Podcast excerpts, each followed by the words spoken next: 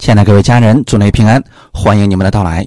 今天我们进行的是希伯来书的系列分享，我们来看希伯来书十二章二十五到二十九节。我们分享的题目叫“天上的警戒”。先来做一个祷告，天父，感谢赞美你，感谢你给我们预备如此美好的时间，我们一起来查考希伯来书，借着这样的话语，让我们对主有明确的盼望。无论这个世界怎么样的改变，我们在你里面是有确据的。我们知道我们是属你的，在你那里，我们永远有活泼的盼望。借着今天的话语，让我们在真理上更多的认识你。圣灵在我们心里边更新我们的心思意念，使我们都得着满足的喜乐。奉主耶稣的名祷告，阿门。希伯来书十二章二十五到二十九节。你们总要谨慎，不可气绝那向你们说话的，因为那气绝在地上警戒你们的，尚且不能陶醉，何况我们违背那从天上警戒我们的呢？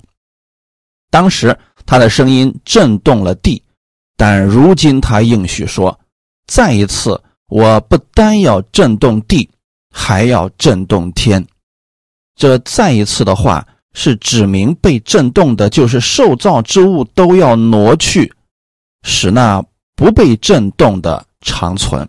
所以，我们既得了不能震动的国，就当感恩，照神所喜悦的，用虔诚、敬畏的心侍奉神，因为我们的神乃是烈火。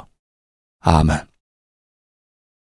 到希伯来书十二章最后的时候，再次提到了你们总要谨慎。在这一章当中提到了很多让我们谨慎的事情，大家一定要注意。每次圣经当中反复强调的，我们一定要留心去查看他在说什么。当提到要谨慎的时候，就说明这是很多人。容易犯的问题，就像你在高速公路上，前面会提醒此处为车祸多发地段，要减速慢行。为什么会有这样一个牌子呢？因为在这个地方经常性的会出现这样的问题，因此才立了这个牌子作为警戒。圣经当中，神。要我们谨慎，那就说明一定是我们不能大意的，要留心去看到底神在说什么，因为一不小心我们就会掉入其中。看今天本文所说的，你们总要谨慎，不可气绝那向你们说话的，这就是我们需要谨慎的部分，就是不可气绝神向我们。所说的话语，阿门。神对我们所说的话语，跟人跟我们说话语不一样的，因为神的话语是有生命的。如果人弃绝了神的话语，他会丧命的。箴言书十五章三十一到三十二节：听从生命责备的，必常在智慧人中；弃绝管教的，轻看自己的生命。听从责备的，却得智慧。这话语其实意思非常简单。听从生命责备的，谁的话语有生命呢？我们神的生命，耶稣基督的话语，它是有生命的。哈利路亚！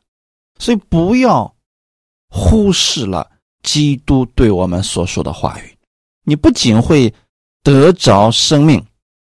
你还会得着丰盛的生命。当神责备人的时候，不是因为神恨人，乃是神希望人能够改变自己的方向。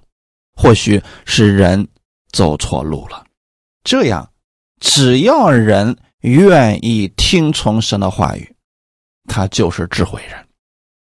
而那些弃绝神话语的人，他是在。轻看自己的生命，离开了神就没有生命了。阿门。听从神话语的人是有智慧的。约翰福音十二章四十四到五十节，耶稣大声说：“信我的不是信我，乃是信那差我来的。人看见我，就是看见那差我来的。我到世上来，乃是光，叫凡信我的不住在黑暗里。若有人听见我的话不遵守，我不审判他。”我来，本不是要审判世界，乃是要拯救世界。弃绝我不领受我话的人，有审判他的，就是我所讲的道，在末日要审判他，因为我没有凭着自己讲，唯有差我来的父已经给我命令，叫我说什么讲什么。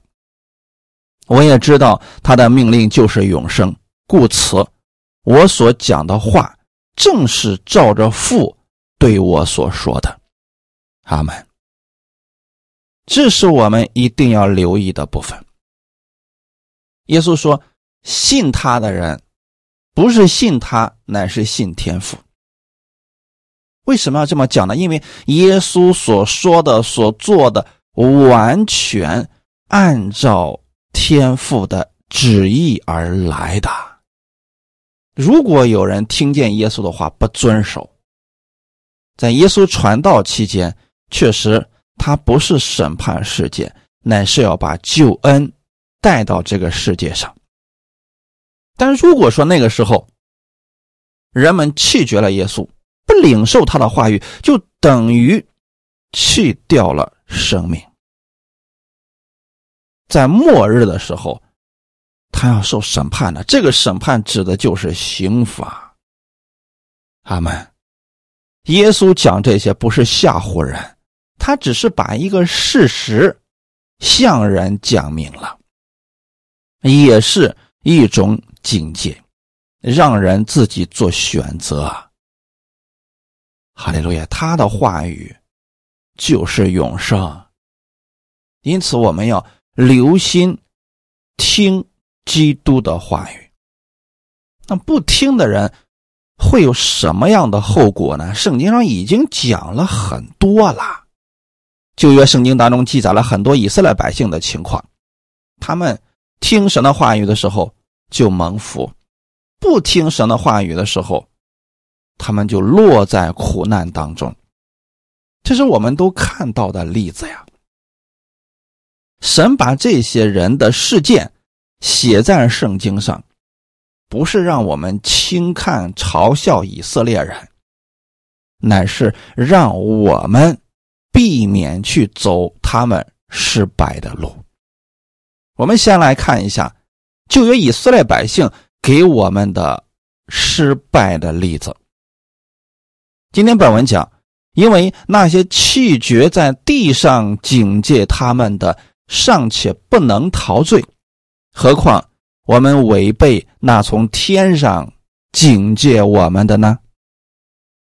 《使徒行传》第七章三十五到四十一节，这摩西就是百姓弃绝说：“谁立你做我们首领和审判官的？”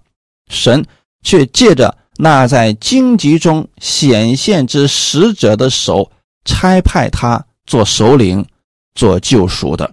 这人领百姓出来，在埃及，在红海，在旷野四十年间，行了神迹奇事。那曾对以色列人说：“神要从你们弟兄中间给你们兴起一位先知，像我的，就是这位摩西。这人曾在旷野会中和西乃山上与那对他说话的天使同在，又与我们的祖宗同在，并且领受活泼的圣言传给我们。”我们的祖宗不肯听从，反弃绝他，心里归向埃及。对亚伦说：“你且为我们造些神像，在我们前面引路，因为领我们出埃及地的那个摩西，我们不知道他遭了什么事。那时，他们造了一个牛犊，又拿祭物献给那像，欢喜自己手中的工作。”阿门。这就是我们今天本文所讲的，他们弃绝了那在地上警戒他们的，指的就是这件事情。神借着摩西把律例典章给了以色列百姓，可是以色列百姓呢，根本没把这些当回事儿，也没有把摩西当作他们的领袖而尊敬。百姓们是如何对待摩西的呢？百姓们对摩西说：“谁立你做我们的领袖和审判官呢？”也就是说，他们根本不认可摩西的。虽然摩西确实是神所差派去救赎他们、做他们首领的，百姓们不认。在旧约时期，如果神所差来的人，你不认可他、弃绝他，就等于说是弃绝了神。摩西确实是神所立的，去拯救以色列百姓的。而且还有很多非常强大的事迹来佐证。三十六节说，摩西领百姓出来，在埃及红海旷野四十年间，行了很多奇事神迹。就是这位摩西啊，可就是这样的一位摩西，行了如此多的神迹奇事，百姓们是否真的相信他呢？不信他。当摩西上山上去领受神的两块法板的时候，百姓们在山下等候。结果他们做了什么事情呢？不听从摩西的话语，反而弃绝了他。这里的弃绝就是把摩西丢掉了。他们说什么？亚伦啊，你为我们造些神像，在我们前面引路。因为啊，领我们出埃及的那个摩西，我们不知道他遭什么事，意思就是可能死了。那我们不要这个人了。现在啊，你弄些神像，让他来带领我们吧。亚伦当时也是糊涂啊，真的就听了百姓的话语，造了一个金牛犊。那百姓们是欢喜雀跃呀，拿出祭物献金牛犊，非常高兴自己手中的工作。其实，摩西早就给他们讲过神的诫命了，他们不相信这些话，把这些话放在一边，就按自己心中喜好的方式去敬拜神。实际上，他们敬拜的不是神，而是偶像。这就是他们弃绝了在地上境界他们的，指的就是他们丢弃了摩西对他们所说的话语。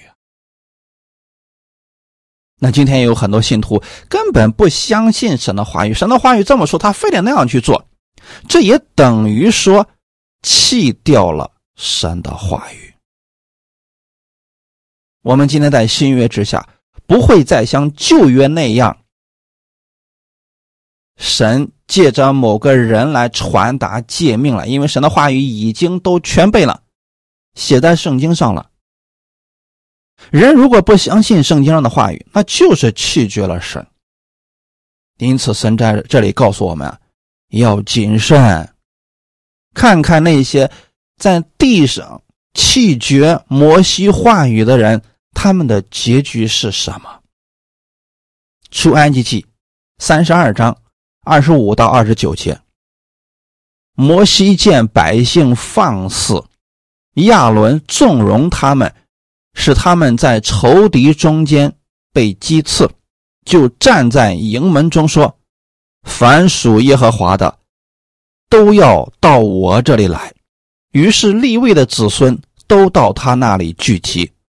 他对他们说：“耶和华以色列的神这样说：你们个人把刀挎在腰间，在营中往来，从这门到那门，个人杀他的弟兄与同伴，并邻舍。立位的子孙照摩西的话行了。那一天，百姓中被杀的约有三千，摩西说：“今天你们要自洁，归耶和华为圣。个人攻击他的儿子和弟兄，是耶和华赐福于你们。”阿门。摩西上山去领受神的法版，百姓们在山下面造了金牛犊，违背了神的话语，弃绝了摩西警戒他们的，也就是百姓们放肆了。因为当时作为摩西的同工亚伦糊涂，没有自己的底线，百姓们说什么他就信什么，去做什么，完全把摩西。对他所讲的话抛之脑后，所以摩西看到这个情况之后啊，就在山中央的时候啊，就把两块法板给摔碎了。下来之后，就开始整顿这群百姓。如果当时摩西把两块法板拿下来，这所有的人都得死啊，因为他们全都违背了神的话语，弃绝了神的话语啊。因此，弃绝了神的话语，那结局是死亡，不是我们所说的啊。我们认个罪、悔个改，然后就可以了，不是这样的。违背神的律法，结果就是死。我们看到什么情况？摩西下来之后，站在营门中说了一句话语：“凡属耶和华的，都要到我这里来。”立位的子孙过去了，这个时候。摩西颁布了刑罚：你们个人拿刀杀自己的弟兄并邻舍，因为这些人都该死。他们违背了神的话语，去造了一个金牛犊，因为神在诫命当中明确的说过不要造这些偶像。没想到他们这么快就违背了。你违背了摩西所说的话语，就等于说。违背了神的诫命，那你等于说就是弃绝了神。当天三千人被杀呀，这是一个沉痛的教训，让我们看到，如果人违背了地上人的警戒，都有如此的下场，更何况天上的警戒呢？因此，地上的警戒和天上的警戒是一个直接的对比。虽然地点不同，警戒却是一样的。以色列百姓违背了摩西的话语，他们都得死。那我们如果违背了基督的话语呢？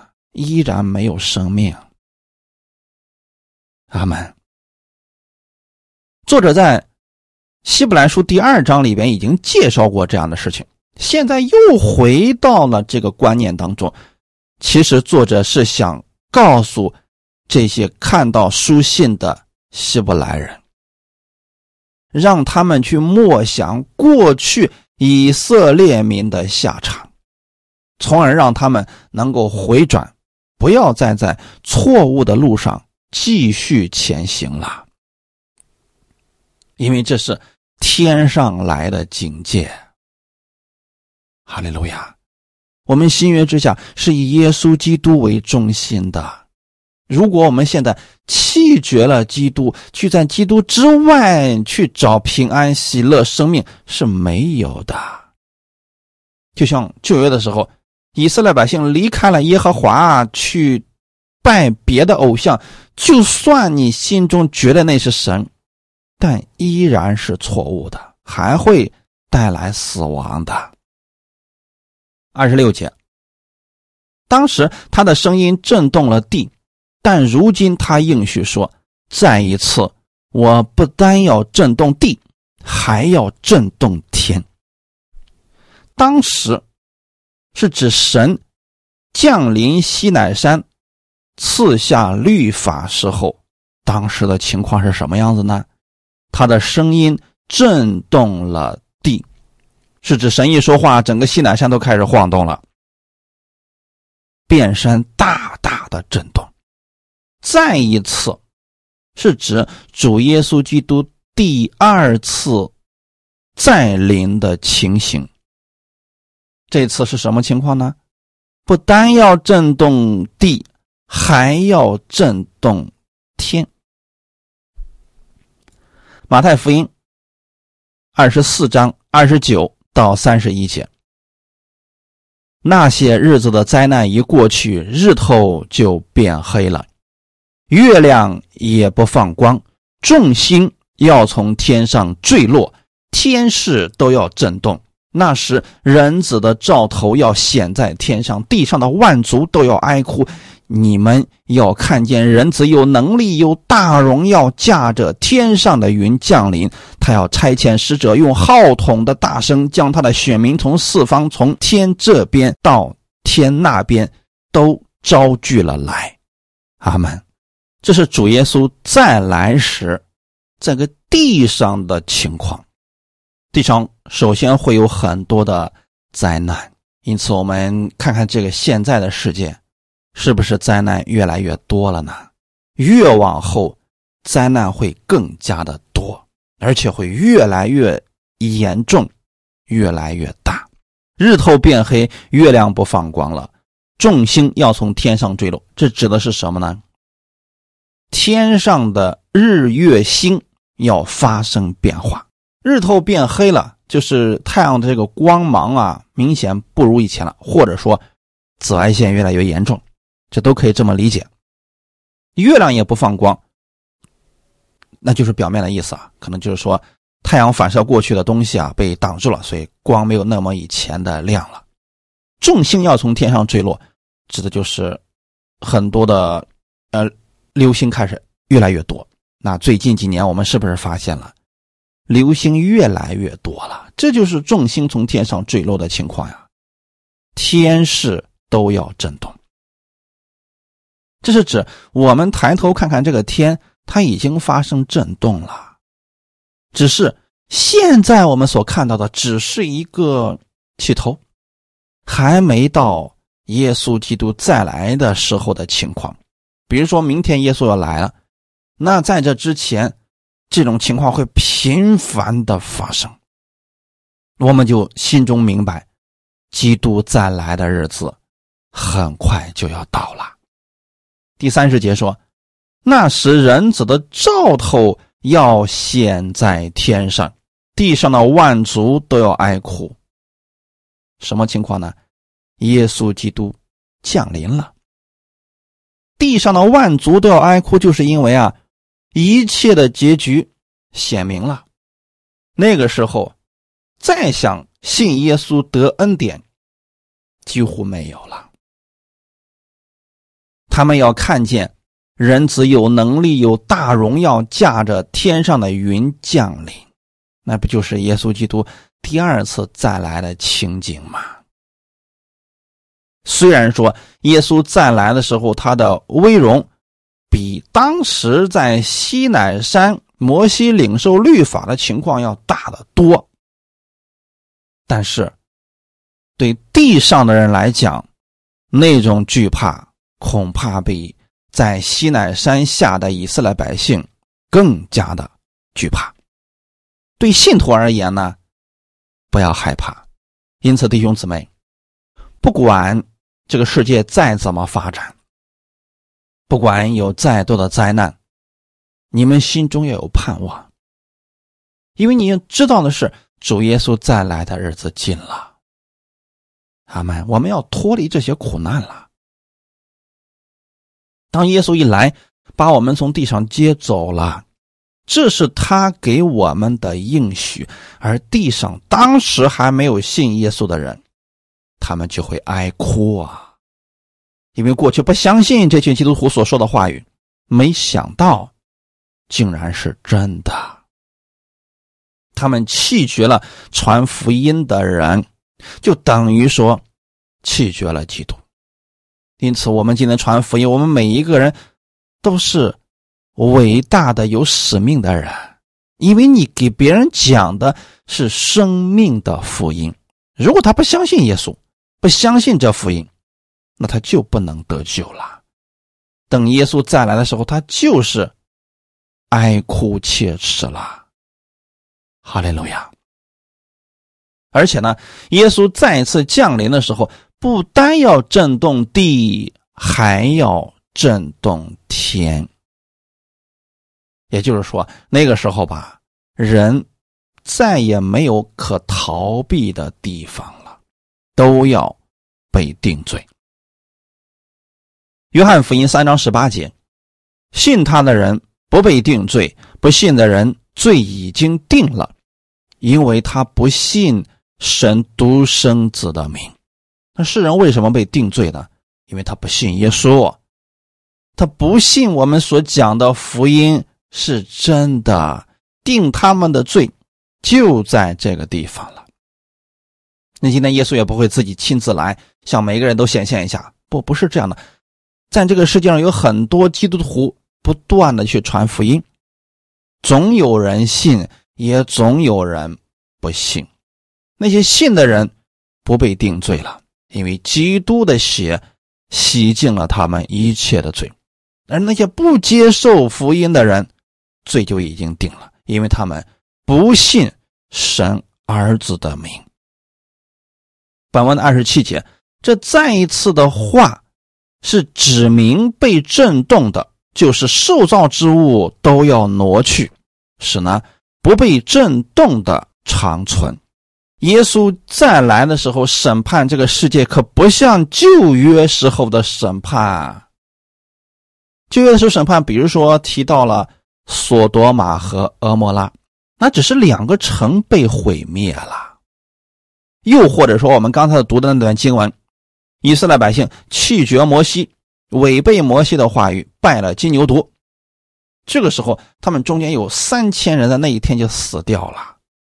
这都是局部的，可能对其他世上的人没有什么影响，但耶稣基督第二次再来的时候，那个审判可是要波及到全人类的。彼得后书三章十到十三节，但主的日子要像贼来到一样，那日天必大有响声废去，有形质的都要被烈火消化，地。和其上的物都要烧尽了，这一切既然都要如此消化，你们为人该怎样圣洁，怎样敬虔，切切仰望神的日子来到，在那日，天被火烧就消化了，有形质的都要被烈火融化，但我们照他的应许，盼望新天新地，有意。聚在其中，阿门。这一段本文提到了主耶稣再来时的对世界的审判。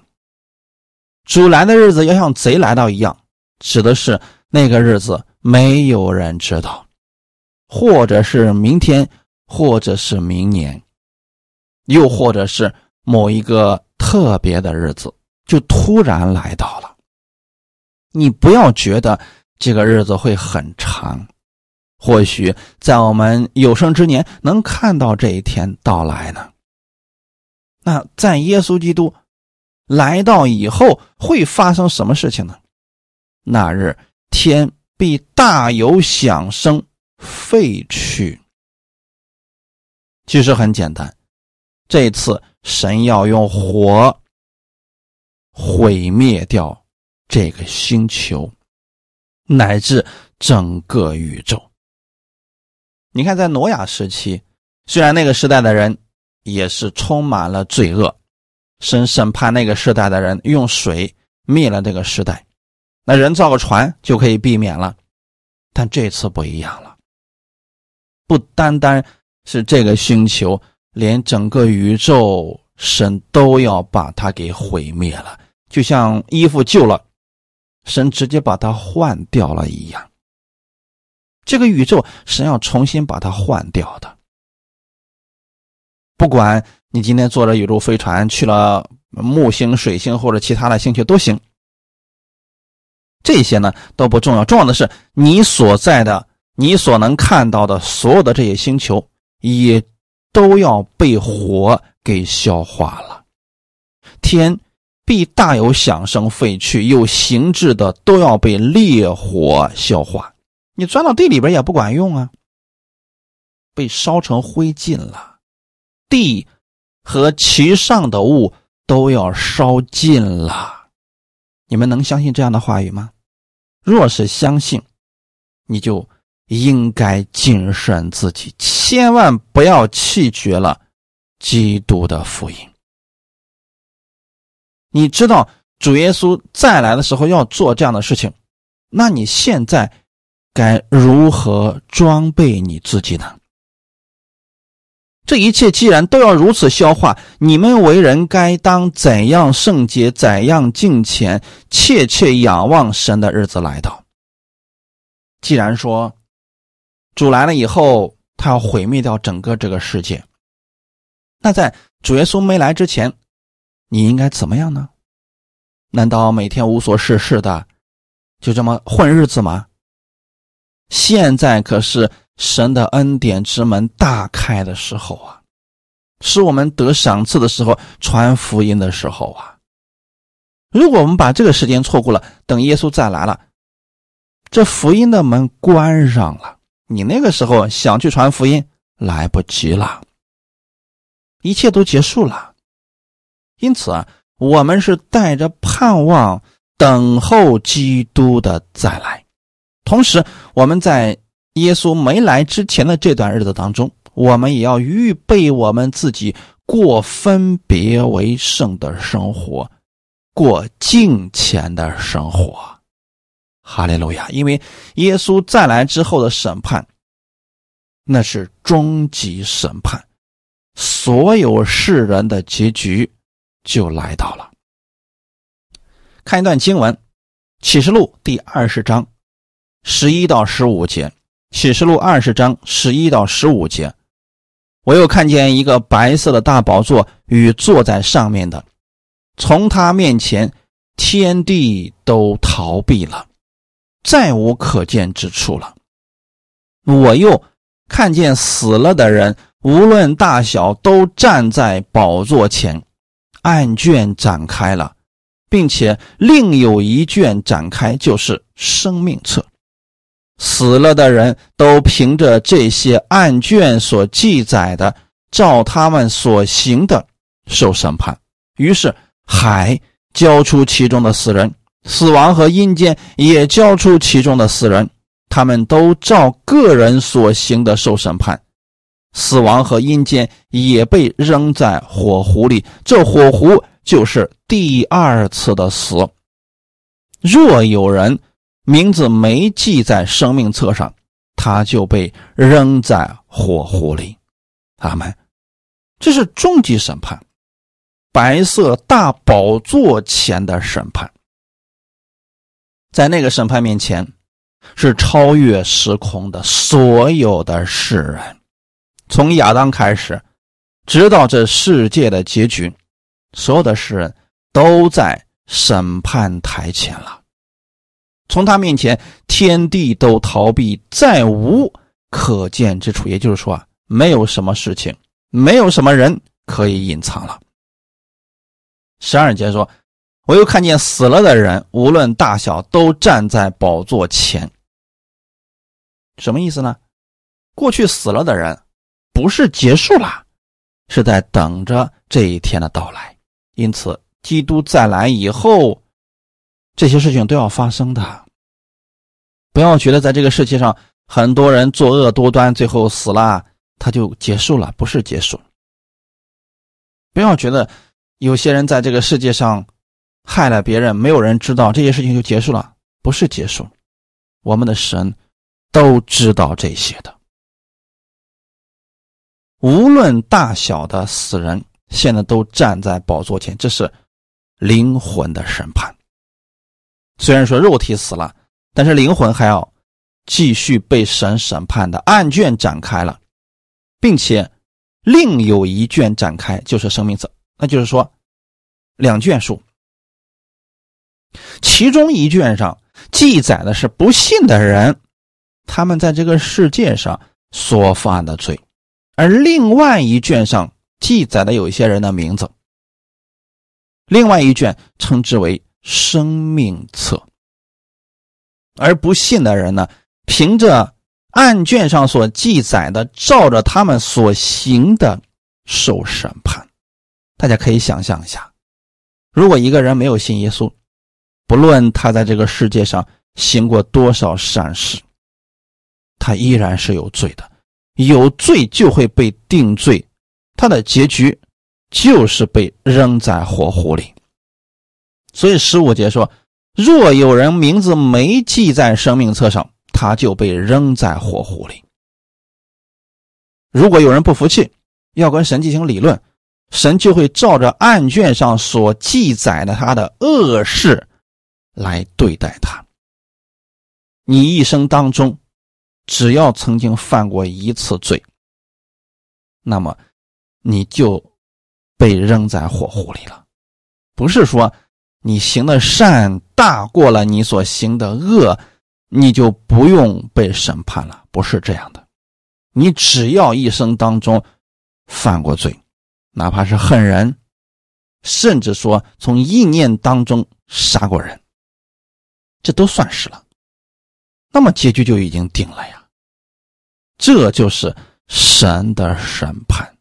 照这种方式，不信耶稣的人。他们的结局只有一个地方，就是都被扔在火湖里。十三节和十四节这里边提到了，有些人是死在海里边的，被淹死的；还有一些人呢是啊正常死亡的等等啊。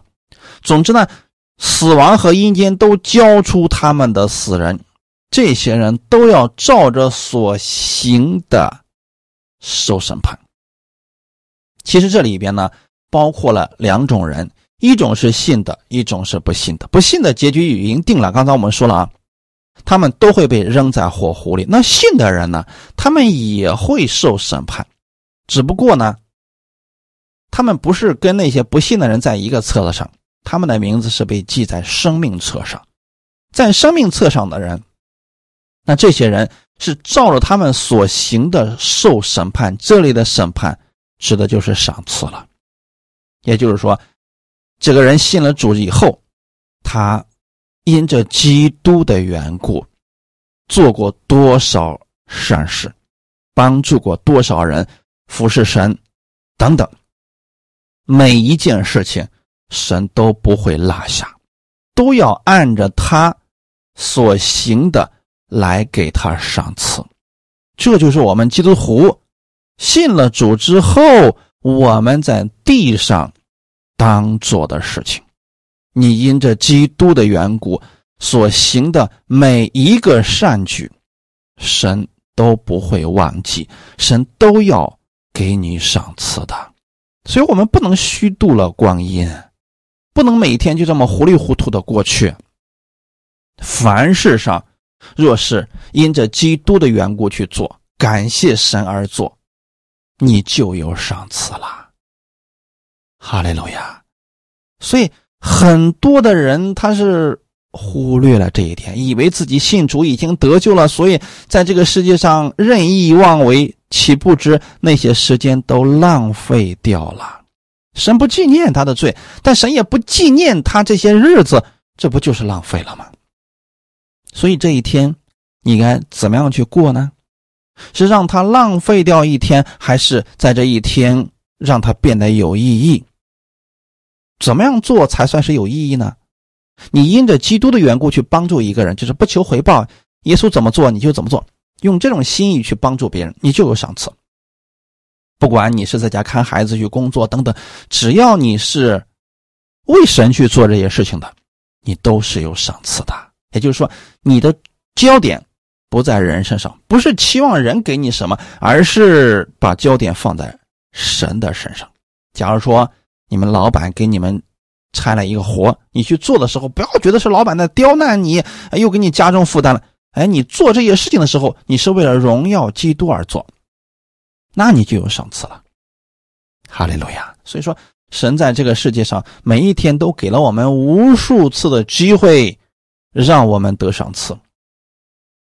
那么，在基督再来了以后，终极审判的时候，这些功劳，最后都会显明出来。这就是为什么使徒保罗他奔跑而行，他不愿意浪费时间。他觉得自己人生的时间太不够用了，所以他才把一切的时间都用在为福音而活呀。保罗是看明白了，希望我们听到了弟兄姊妹也能把这个事情看明白。二十八节，所以我们既得了不能震动的国，就当感恩，照神所喜悦的，用虔诚敬畏的心侍奉神。因为我们的神乃是烈火，二十八节是所以是一个结论，还是对已经信主的人讲的？所以我们既得了不能震动的国，这个不能震动的国指的就是天国啦。你信耶稣的那一刻，你就是天国里的人啦。这个国是不能被震动的，无论世界怎么样发展。天国一直都在，这是永远的国，是基督掌权的国。在你愿意相信耶稣、跟从耶稣的那一刻，你就在这个国里啦。没有人再能把你从这个国里拉出来了，因为基督他在看顾着你。你看，我们现在所在的这个地球经常会发生地震，但是将来的天国没有这些。神掌权，在那个国里边没有黑暗，也没有罪恶。哈利路亚！当你知道你是属于天国里的人，你就当感恩。这真的是我们值得感恩的事情，没有比这个恩典更大了。我们本来不配进入天国的，耶稣将自己的生命给了我们，将他的衣袍给了我们，我们。